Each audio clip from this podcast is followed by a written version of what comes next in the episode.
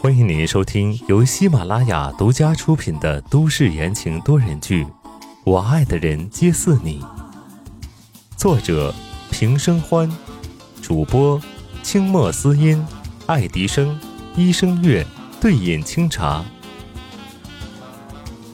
第二百五十七章，有人闯进来了。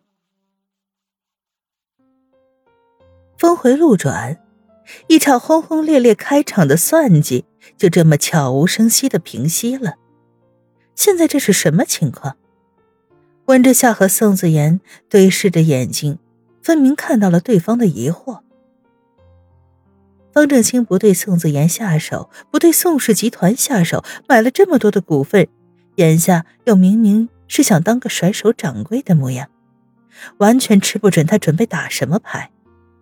何止这两个人猜不准，连宋华生都猜不准了。方正清，他追着方正清离开的脚步，跌跌撞撞的跑出去，明显是找人算账去了。而刚刚交易完的孙董和周董，面色也不太妙，显然是跟宋华生还有交易的。温之夏扫了两人一眼，嗤笑一声，扶着腰站起来，眉梢眼角都是疲惫。子言，我们走。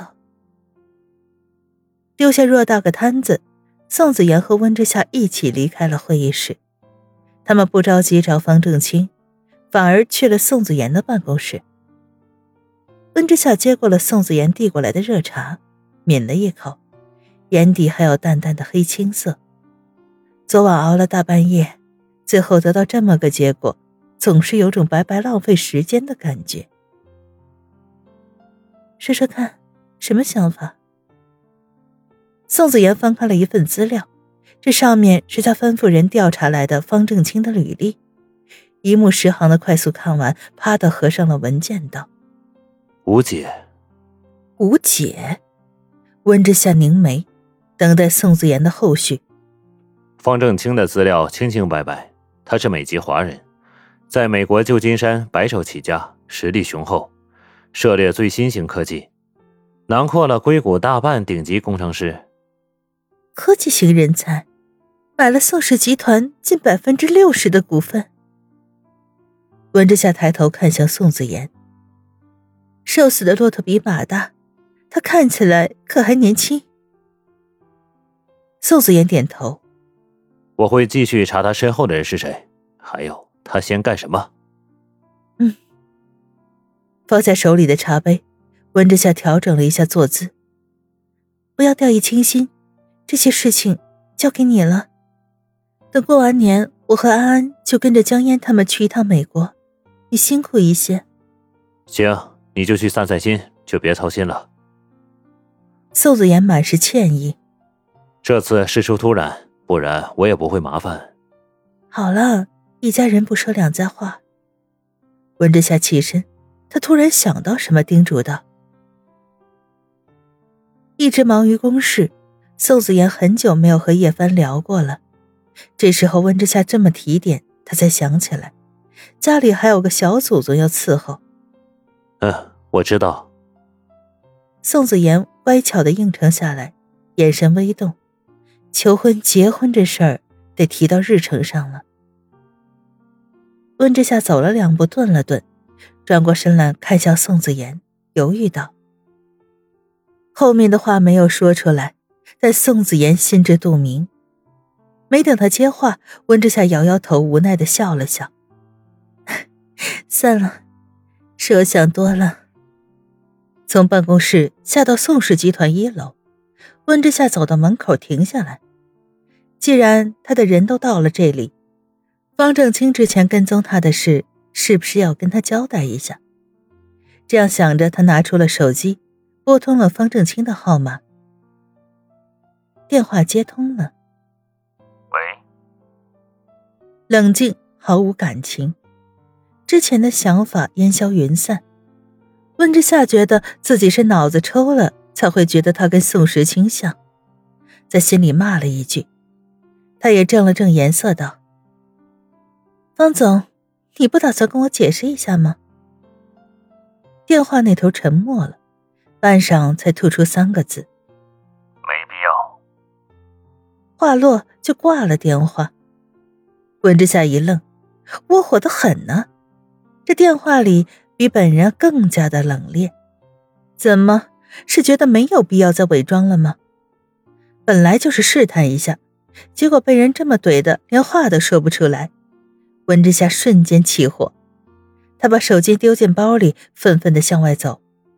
这种人还是留给宋子言对付吧，他懒得管。感应门自动打开，温之夏一眼就见到了冯秋开的大奔。在白松的命令下，冯秋已经从暗中保护变成了正大光明的保护，能起到一定的震慑作用。吴小姐，冯秋拉开车门，温之夏嗯了一声，弯腰钻进大奔里。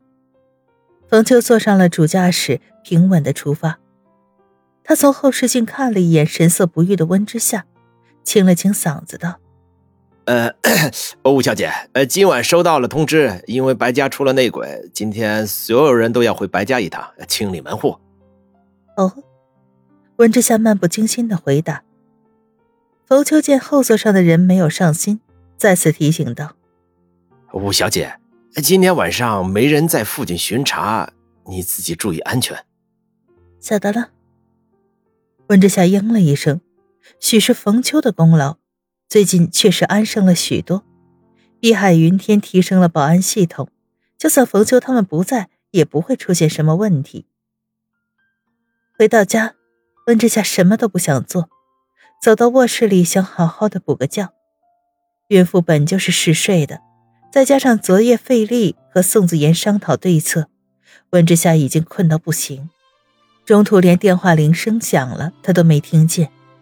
等醒来的时候，已是华灯初上。